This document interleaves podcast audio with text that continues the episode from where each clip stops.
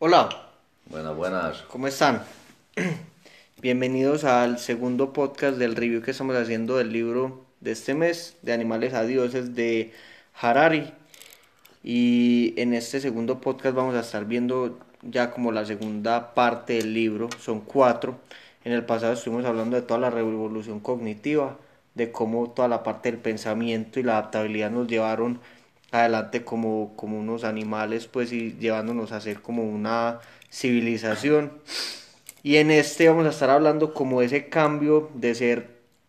totalmente como salvajes, entre comillas, como le llaman o le llamamos en, hoy en día, y a volvernos en algo civilizados y culturalmente ordenados, las cosas buenas que trajo eso y las cosas también malas y, y cómo podemos encontrar ese balance. Entonces, recuerden que en estos podcasts lo que queremos es que aprendamos de la historia, aprendamos del libro y ver qué cosas son bien aplicables y que vayamos viendo pues como parte por parte qué es lo que habla Harari de las cosas importantes.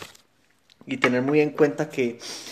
hay una diferencia muy grande entre la cultura y la, lo natural, lo que es natural para el humano y que muchas veces nos puede traer unos problemas y nos aleje de la esencia que somos y que apenas nos estamos dando cuenta y ver cómo, cómo podemos mejorar nuestras vidas con eso.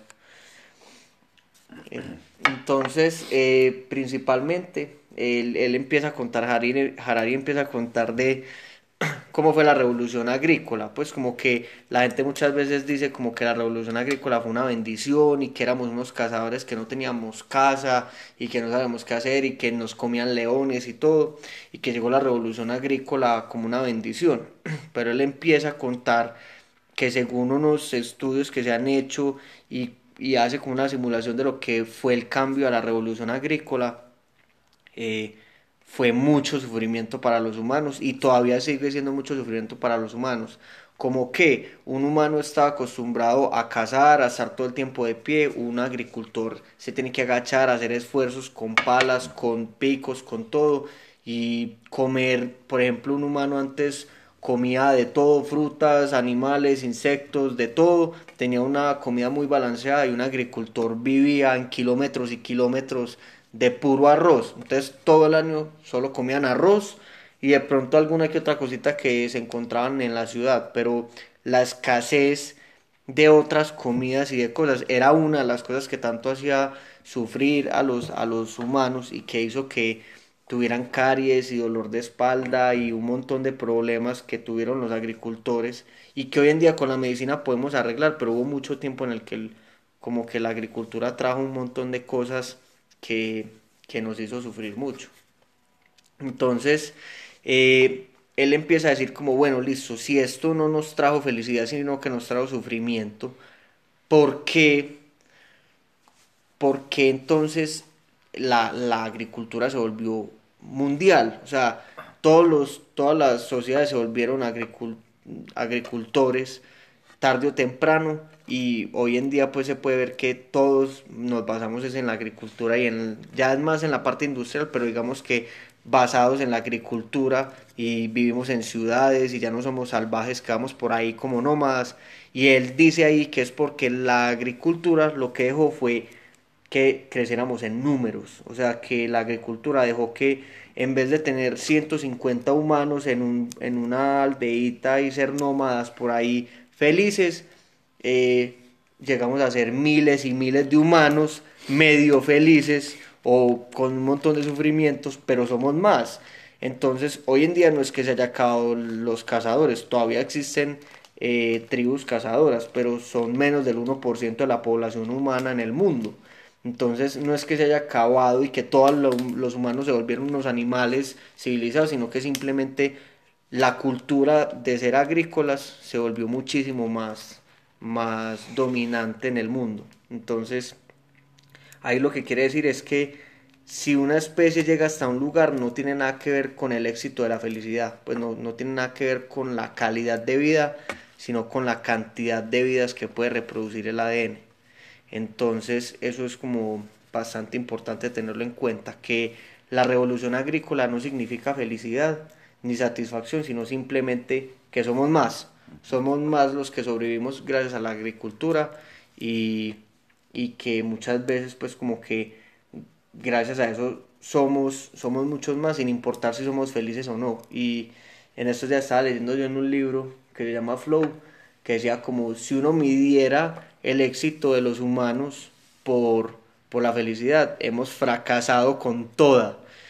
Pero si lo definiéramos por el control que tenemos sobre la naturaleza, que es ya poder controlar las plantas, poder tener más arroz, poder tener pollos más grandes, eh, con más grasa, más alimenticio, más, pues como con más calorías, ahí uno dice, ah, bueno, ahí sí hemos tenido éxito. Entonces es como saber que es un tema mucho de números y no tanto de la felicidad. Sí, la cantidad de, de especies que ha,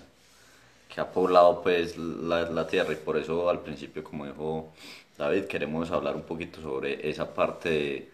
que sepamos que una parte que nos hizo fue duplicarnos y dominar el mundo, pero no necesariamente eso nos trae felicidad, entonces poder distinguir entre qué es bueno para la supervivencia de nosotros y qué no es bueno para nuestra propia felicidad y lo que nosotros sentimos como ese sentimiento de, de grandeza, de estar como, pero feliz con la vida. Entonces, sigamos, sigamos con el tema. Entonces, eh, además de eso, pues digamos que pensando en eso, los números y todo, por ejemplo, pónganse a pensar cuáles son las especies de animales fuera de los humanos que más dominan el mundo hoy. Uno puede ver, son vacas, pollos y todo eso,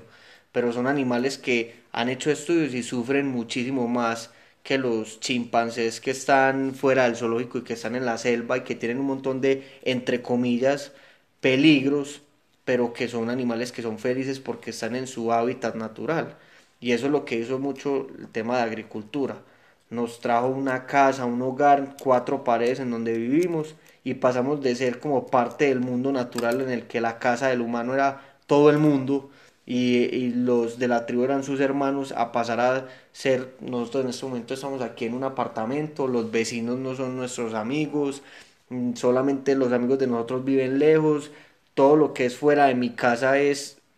extranjero pues se, se, inventó la palabra extranjero, pues como que ya no pertenecemos a ningún lado, sino a, estas cuatro paredes en las que estamos metidos en un edificio. Entonces como que eso fue desintegrando mucho la vida de los humanos. Y, y esto pues nosotros lo hemos hablado en otros podcasts, la parte de integrar la vida es bien importante. Y por eso es que mucha gente sueña al final de su vida estar en el campo, estar conectado con la naturaleza, los fines de semana siempre tenemos como esa medio necesidad de ir al campo y es porque, porque dentro de nosotros la parte natural no es estar en una ciudad, en una, en una ciudad de hierro llena de cemento, sino simplemente pues como que tener una parte más de conexión con la naturaleza. Y también la, agricultura nos trajo mucho lo que se llaman lujos entre comillas. Los lujos es, por ejemplo, tener que dejar de estar pues en la, en, en la selva y no ser perseguidos por eso. Entonces tuvimos el lujo de tener una casa y no tener que estarnos metiendo debajo de una cueva cuando esté lloviendo. Y esos lujos se convirtieron en necesidades. A medida que fueron pasando las, las generaciones, yo nací en una casa, así mis papás hayan empezado su vida fuera de una casa, en una cueva, y por la agricultura construyeron una casa, yo como hijo de ellos nací en una casa, entonces ya se vuelve una necesidad para mí. Y esa necesidad se vuelve en una carga, porque yo sin casa me siento incompleto. Y es algo que pasa mucho hoy en día con muchas cosas que tenemos. Todos tenemos un montón de cosas que creemos que necesitamos, pero que realmente son simplemente lujos de una sociedad que viene de, la agricultura. Entonces ahí a mí me queda mucho, pues como que uno muchas veces dice, yo necesito mi celular y sin mi celular no sobrevivo, pero yo he hecho experimentos en los que tres días sin celular y sin nada y uno se da cuenta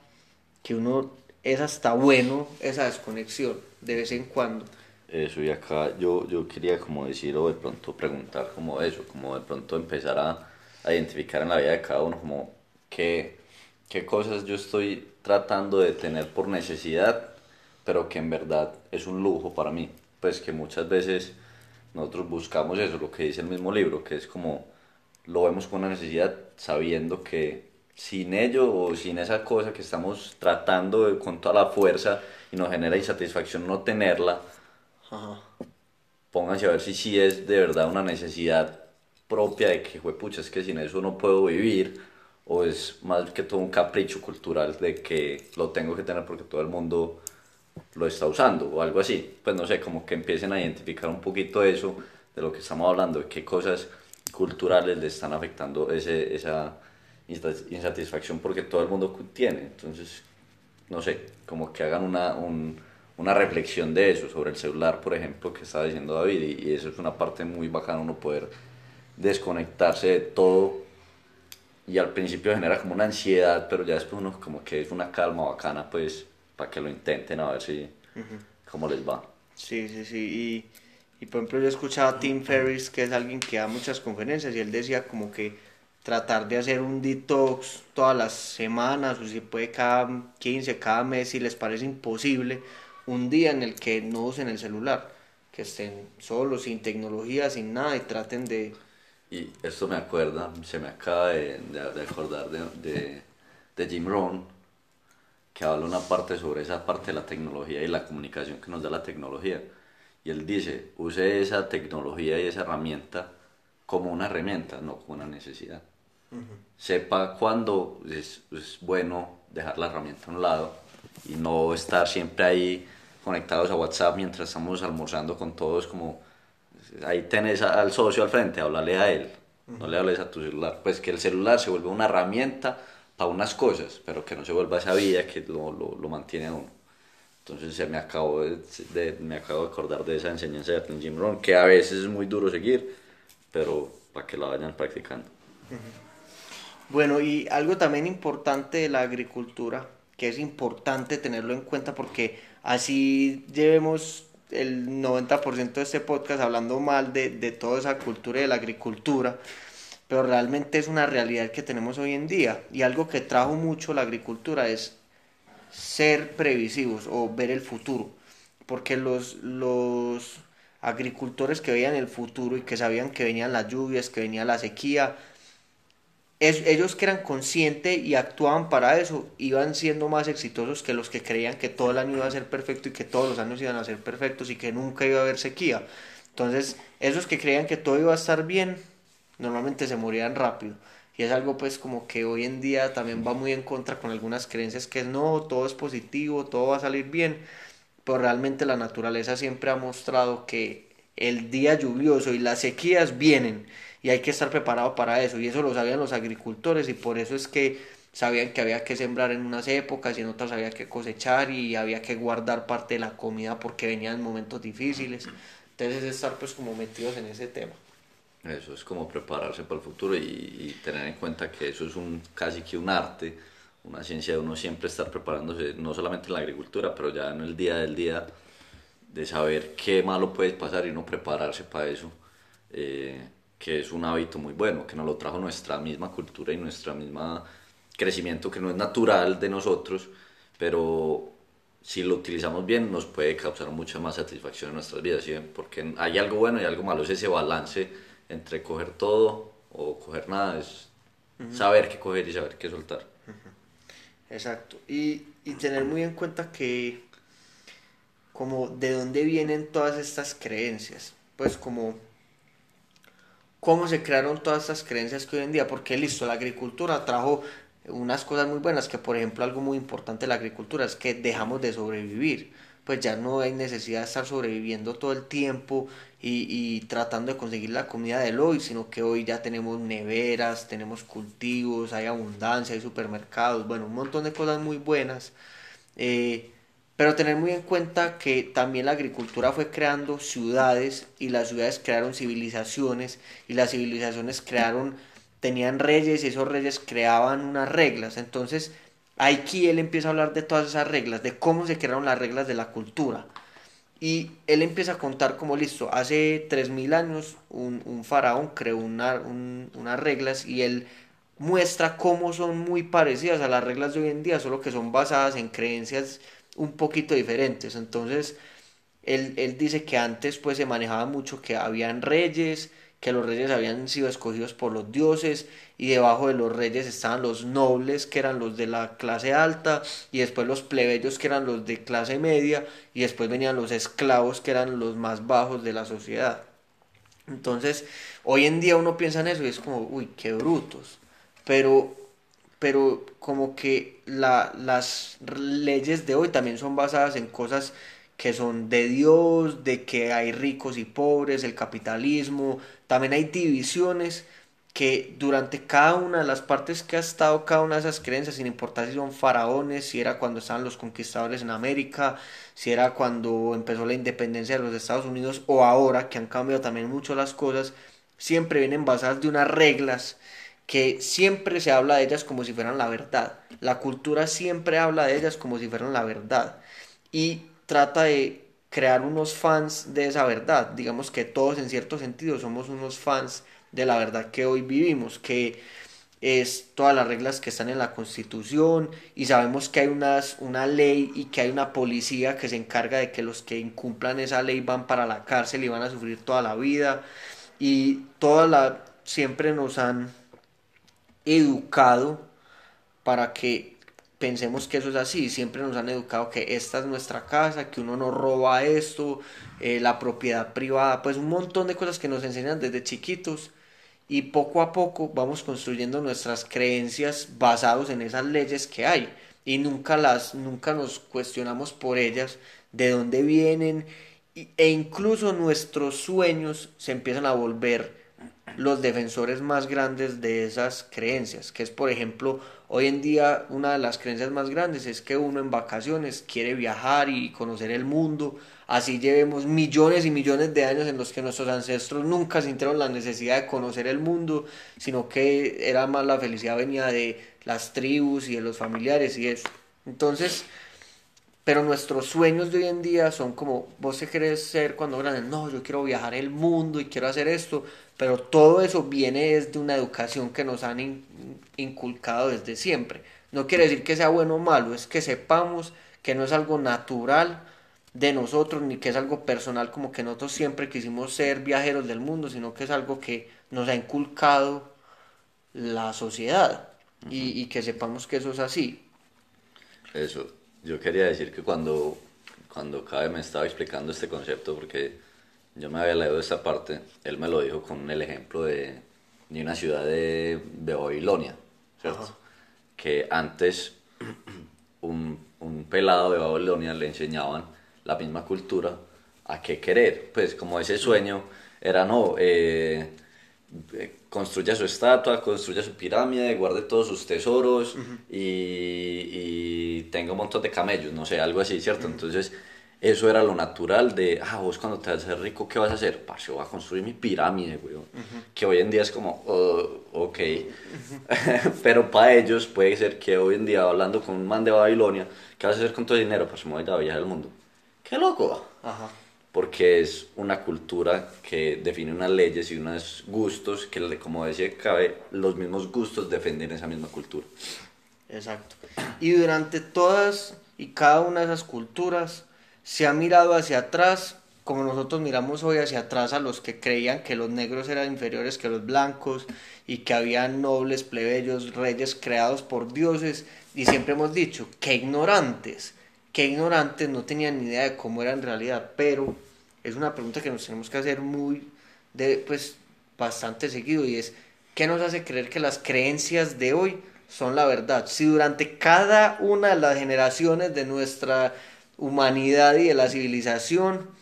hemos sido ignorantes entre comillas. Siempre. ¿Qué nos hace pensar que en esta, en esta época no estamos siendo ignorantes sobre algo? Es muy probable que estemos, puede que tengamos, seamos más cercanos a la ciencia y eso, pero eso no quiere decir que esa sea la verdad. Entonces él aquí empieza a hablar de las cosas subjetivas, intersubjetivas y objetivas que es bacano como que lo entiendan, sean tres palabras complicadas, es para que entiendan cuál es la diferencia entre algo que es verdad y las cosas que creemos. Entonces, una, una cosa objetiva es, por ejemplo, las leyes de la, de la ciencia. Entonces, por ejemplo, Newton descubrió la gravedad porque le cayó una manzana en la cabeza y se dio cuenta que había algo que hacía que las cosas cayeran. Y, y las cosas objetivas van a seguir pasando así uno crea o no en ellas, ¿cierto? Entonces la gravedad no le importaba si Newton creía no, o no en ella, a él le cayó esa manzana encima. Y así Newton deje de creer en la gravedad, él no va a empezar a volar de un momento a otro. La gravedad va a seguir pasando. Entonces ahí es tener en cuenta qué cosas son objetivas, que normalmente son más como científicas y cosas que son demostrables. La otra son las subjetivas. Las subjetivas es lo que uno como individuo cree. Un niño tiende a ser subjetivo desde chiquito, que es que crea un amigo imaginario que nadie más puede ver y ese amigo imaginario, en el momento en que el niño deje creer en ese amigo imaginario, se muere. Y no existe nunca más en la mente de ningún otro, porque solo ese niño sabe cómo ese amigo imaginario se veía. Y las cosas intersubjetivas son estas creencias de las que estamos hablando, que son cosas que sí son subjetivas, que son producto de la mentalidad o de las creencias humanas, pero que son de muchos y que ya son tantos que a ese, digamos, la iglesia, a la iglesia no le afecta que yo deje de creer en la iglesia. No, no va a dejar de existir porque es tan gigante que no importa si yo digo, ah, a mí no me importa la economía y no creo en el dólar y lo desestimo, el dólar va a seguir siendo la moneda principal del, la moneda principal del mundo. Entonces, listo. Eh, ahí empiezan a hablar ya después como de, de todo lo que es la escritura, que es todo el tema de cómo hicimos los humanos, cómo hicieron los humanos y las civilizaciones,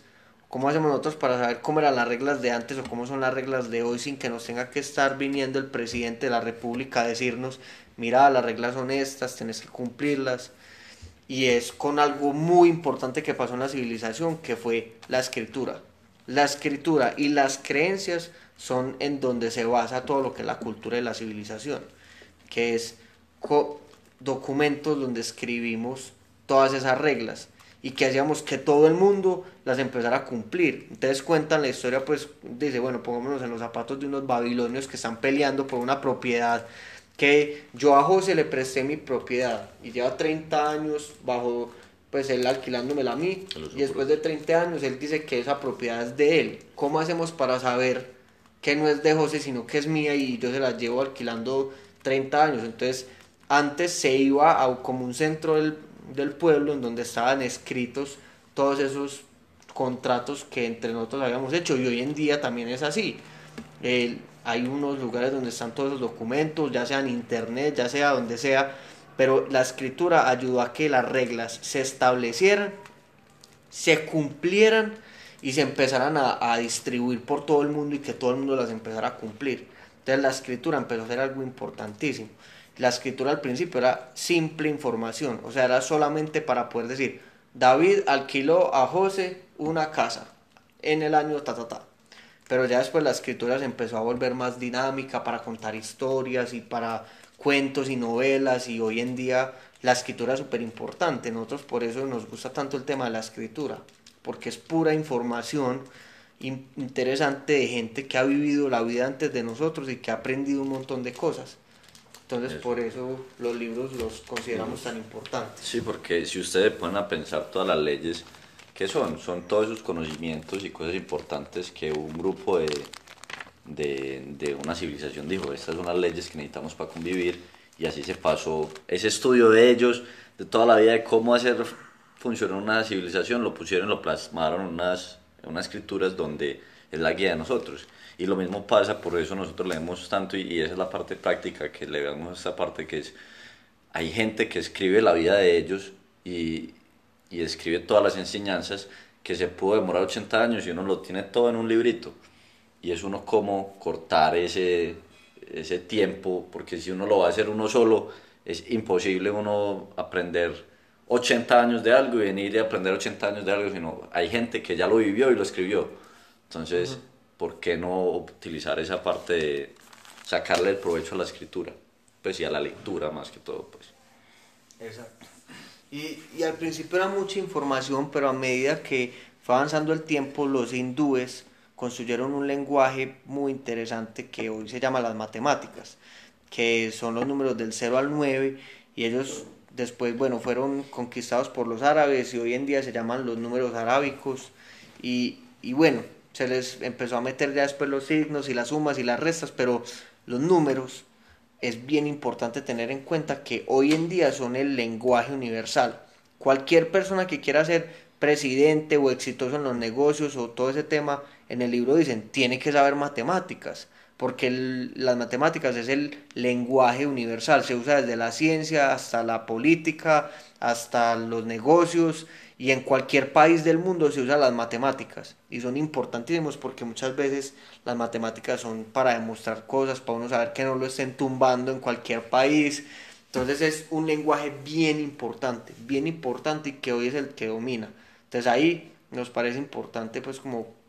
mostrarles que es un idioma que hay que aprender a hablar y que hay que estar practicando. Así desde el colegio no nos hayan, no hayan sido capaces y el sistema educativo no haya sido capaz de enseñarnos la importancia de saber matemáticas y haber hecho que odiemos las matemáticas,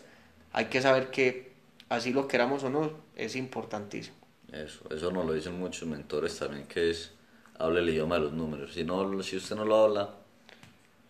va a ser poco exitoso en muchas cosas,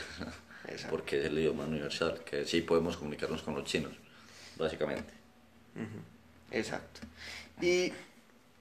también empiezo a hablar un poquito de una nueva generación que se está dando y tener en cuenta que los primeros que saben un idioma importante son, tienden a, ser, a tener más oportunidades de tener éxito. Y el de hoy está empezando a ser el tema de toda la tecnología. Pues ya estamos empezando a entrar en una era nueva que es de todo, la tema, todo el tema de robótica, de programación y de todo y el, lenguaje de la programación es importante empezarla a saber. No necesariamente saber específicamente cada programación, pero entender de qué se trata, cómo se maneja, eh, saber de tecnología, no solamente usar WhatsApp, sino saber cómo funciona WhatsApp, que es una base de datos y todo ese tema, ser un poquito más curioso y empezar a ver como las bases de ese nuevo idioma que está saliendo porque es algo que es importante. Y eso que ya no está saliendo, ya está aquí y ya se utiliza mucho, pero, pero es importante. Eh, bueno, y como volviendo otra vez como al tema de todas las reglas y todo, hay que tener muy en cuenta que las reglas que hay hoy en día son la ley y son vienen de unas creencias que son unas creencias creadas por el hombre. O sea, hay que tener en cuenta que uno muchas veces ve la ley como un libro que es sagrado y que está por allá en el cuarto de la presidencia y que es lo que se tiene que cumplir en toda la sociedad, pero realmente es una creación de, del humano, es una creación de la mente, ni siquiera del humano, porque no se puede ver, es algo que todos creemos y que hay que tener en cuenta que a veces puede ser bueno, a veces nos puede estar causando infelicidad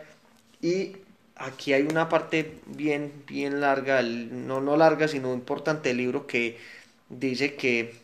por qué las reglas no son naturales. La, la, la cultura normalmente dice que lo que prohíbe la cultura son las cosas que son antinaturales, pero no tiene nada que ver. O sea, Alejandro Magno en su momento, así él fuera el man más, con más, menos miedo del mundo y el hombre más, pues no sé, como que alguien que es un ejemplo de vida hoy, él era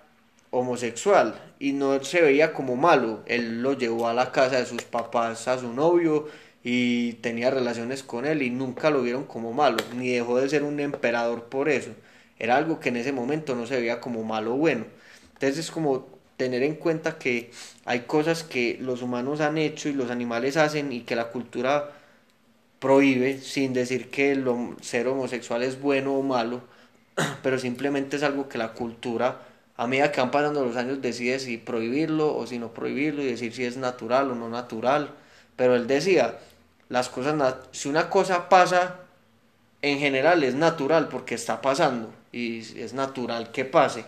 Un desastre no es bueno ni malo, un tornado no es ni bueno ni malo, es simplemente algo que es natural. Y la cultura no prohíbe un tornado, pues es que el tornado pasa y ya, entonces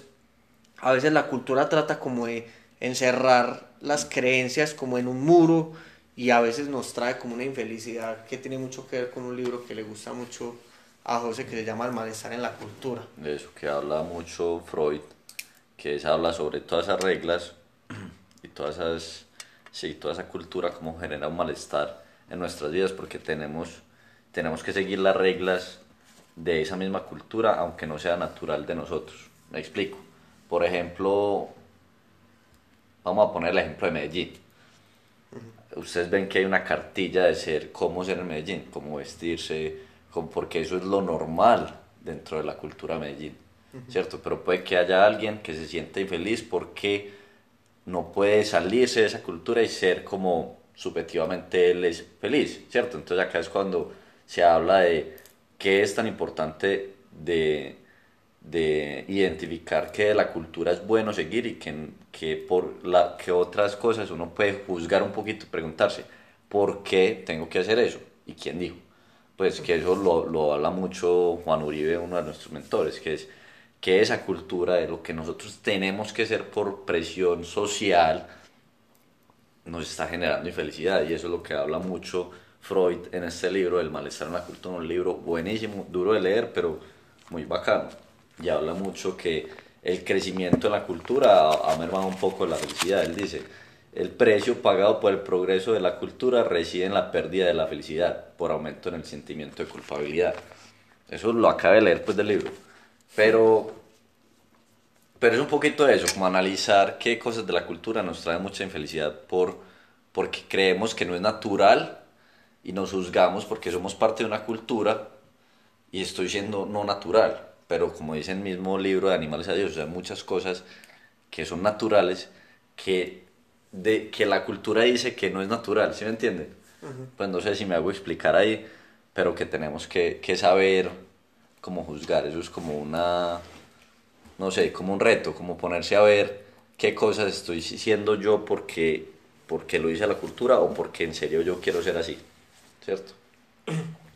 Excelente. Bueno, ya pues como dejando un poquito aquí un último tip que dice mucho, que está tratando de decir por qué el humano, por qué eh, hay partes de la sociedad que tienen más poder que otras y que siempre se ha mantenido así durante diferentes culturas y todo y que siempre se ha mantenido una jerarquía y él trata de empezar a explicar las diferentes razones por las que eso pasa. Entonces empieza a hablar de la fuerza, que si fue la fuerza, que si fue la violencia, todo eso, pero al final llega a una conclusión muy bacana que es, normalmente el poder viene de la capacidad de una persona de influir en otras, que ahí viene una parte muy importante que a veces olvidamos, que es saber, con, saber hacer amigos e influir en las personas, que es un libro pues muy famoso de, del Carnegie, que es uno de los más recomendados, de la gente más exitosa, recomiendan ese libro, está en su top 10 normalmente, está ahí metido y es porque saber influir en las personas es lo que ayuda a que una persona pueda liderar una sociedad, pueda estar en las partes más altas. Entonces, no necesariamente es que el, el objetivo de ustedes sea ser los reyes del mundo, pero si a alguien le ayuda a ser rey del mundo, usted les puede ayudar un poquito a lograr algo de lo que ustedes quieren. Entonces también interesarse un poquito por tener esas habilidades sociales, hablar en público, liderar, eh, caerle bien a las personas, no, no, no entrar en conflictos constantemente. Y él dice, si fuera por la fuerza, un gerente de 60 años no podría liderar a un montón de empleados que tienen 20 años porque esos empleados de 20 años, cada uno podría cascar al gerente en un segundo sin problema. Y ahora 20 de ellos contra uno de 60 no pues lo matan en un segundo. Entonces va principalmente es de que el gerente tenga más capacidad de, liderar de manejar gente de saber cómo, cómo es todo el tema. Eh, y listo. Principalmente eso es pues como todo lo que pasa en el libro. El mensaje principal que les queríamos dar era que muchas veces la cultura trae como ese sentimiento de culpabilidad porque sentimos que no podemos encajar en ella y que muchas veces la cultura es antinatural, que muchas veces nuestros pensamientos que nos llegan a veces o esas preguntas que a veces nos hacemos van en contra de la cultura que nos han enseñado desde chiquitos. A un, a un niño chiquito, siempre uno, desde que está chiquito, tratan de que deje de hacer lo que está tratando de hacer. Un niño que es escandaloso, que grita, que corre, que todo, siempre es como, hey, silencio, hey, deja de correr, hey, eh, deja de hacer, pues como que siempre estamos tratando como de encerrarlo, encerrarlo, encerrarlo. Pero también es importante saber que vivimos en un mundo en el que tiene una cultura, que la cultura nos ha traído cosas muy buenas y no estar siempre en contra de ellas. Eso, no es, no es volverse extremistas con este tema, sino eso, lo que hemos dicho, es identificar y saber qué cosas de la cultura nos, nos da, pues nos trae cosas buenas, qué cosas nos está faltando, por ejemplo, esa parte de las matemáticas y la programación, qué cosas nos falta coger de la cultura y, y, y, y estamos atrasados en eso porque eso es lo que va a venir y qué cosas están afectando que